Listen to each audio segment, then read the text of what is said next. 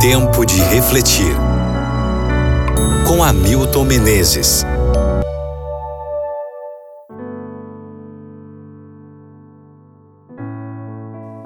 Mateus capítulo 16, versículo 21. Desde esse tempo, começou Jesus Cristo a mostrar a seus discípulos que lhe era necessário seguir para Jerusalém e sofrer muitas coisas dos anciãos, dos principais sacerdotes e dos escribas, ser morto e ressuscitado no terceiro dia. Martin Luther King, na noite que antecedeu seu assassinato em Memphis, nos Estados Unidos, disse o seguinte: Não sei o que vai acontecer agora. Teremos dias difíceis pela frente, mas isso não me importa, pois já estive no topo do monte. Como qualquer pessoa, gostaria de ter vida longa. A longevidade tem o seu lugar mas não estou preocupado com isso agora. Quero apenas fazer a vontade de Deus. E ele me permitiu subir ao monte. E de lá eu olhei e vi a terra prometida. Pode ser que eu não chegue lá junto com vocês, mas quero que saibam nesta noite que, como povo, estaremos na terra prometida. E hoje de noite estou feliz Nada me preocupa. Não tenho medo do que me possa fazer o homem. Meus olhos viram a glória da vinda do Senhor. Algumas pessoas estão convencidas de que Martin Luther sabia que ia ser morto. Em virtude da agitação que ele criara e a revolta geral que estava ocorrendo, não seria preciso muita imaginação para prever que ele seria baleado. A mesma questão tem sido debatida com respeito à morte de Cristo. Alguns pensam que ele morreu como vítima dos eventos e pressões que se avolumaram contra ele, ou seja, vítima das circunstâncias.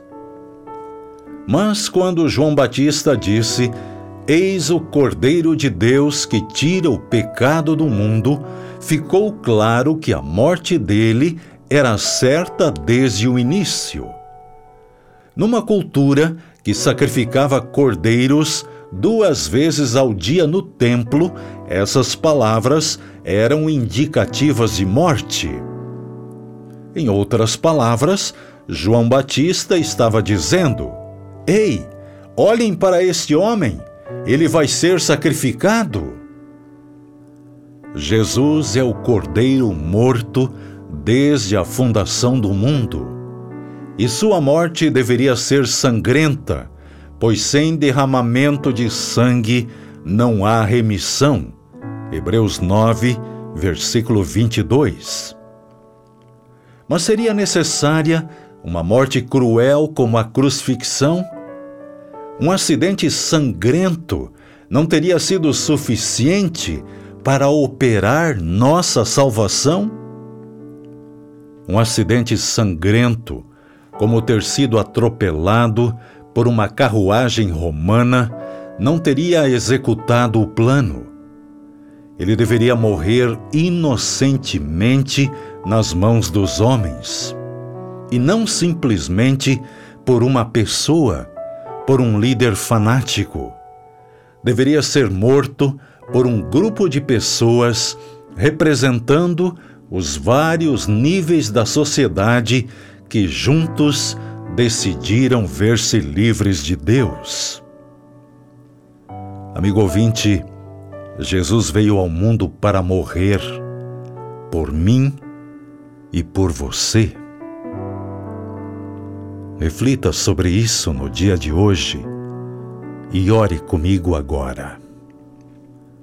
Obrigado, Pai, porque deste o melhor do céu bem antes da fundação de nosso planeta, para que nós, pela tua graça, pelo teu amor, tivéssemos a oportunidade de ter a vida eterna.